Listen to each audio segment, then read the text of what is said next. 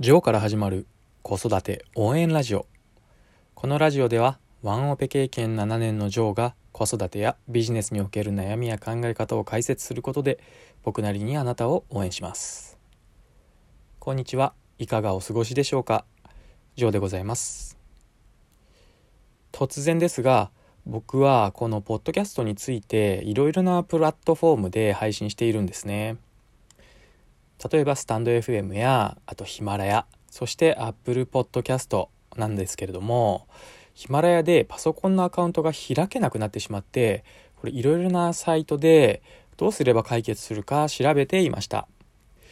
というのもヒマラヤ経由で RSS を登録することで Apple Podcast も自動で投稿できるようにしているのでヒマラヤで投稿できないということは Apple Podcast も投稿されないということになってしまうんですね。これ非常に困ったと。ということで他のルートをググって探してサウンドクラウドや Spotify に投稿することで Apple Podcast につなげられるような方法を見つけました。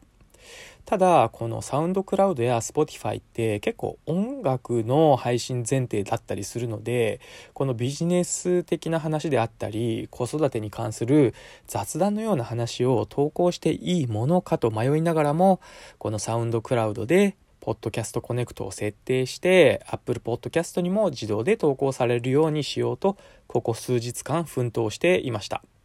ただなぜかうまくいかなかったんですねですのでとりあえず今朝もともと使っていて開けなくなっていたヒマラヤのパソコンのサイトをふと開いてみたら普通にこれ開けたんですね。多いと思いながらも実はなんとなく思い当たることもあったんですがというのは僕の投稿の中であまり適切でない言葉の使い方というか、まあ、聞く人によっては不快感を持つ人もいるのかなというような話をした回がありましてそれかなと思ってそこを削除をしてみたんですね。そしてその後2日間ぐらい経ってからそのサイトヒマラヤのサイトを開いてみると普通に開けるようになったのでまあそれが理由かなというふうに今は思っています。もしくは単純にサイトのエラーなのかもしれませんが、まあ、そこははっきりしていませんが、いずれにせよ使えるようになったので、良かったかなというふうに思っています。あとは、このトラブルの修正方法を調べていく上で、僕がまだ投稿できていないプラットフォームがいくつかあることが分かりましたので、そちらにも合わせて投稿していこうかなというふうに考えています。こういうことってありますよね。例えばトラブルが起こってその解決方法を調べていく上で自分が求めていたもの以上のものが得られるというようなことになるのですがこれがあるのでトラブルが発生することが全て悪いことばかりではありませんしピンチはチャンスなんて言葉もうまく言語化されているよなというふうに感じます。こういうふうに考えるとトラブルが発生するのも必ずしも悪いことばかりではありませんよね。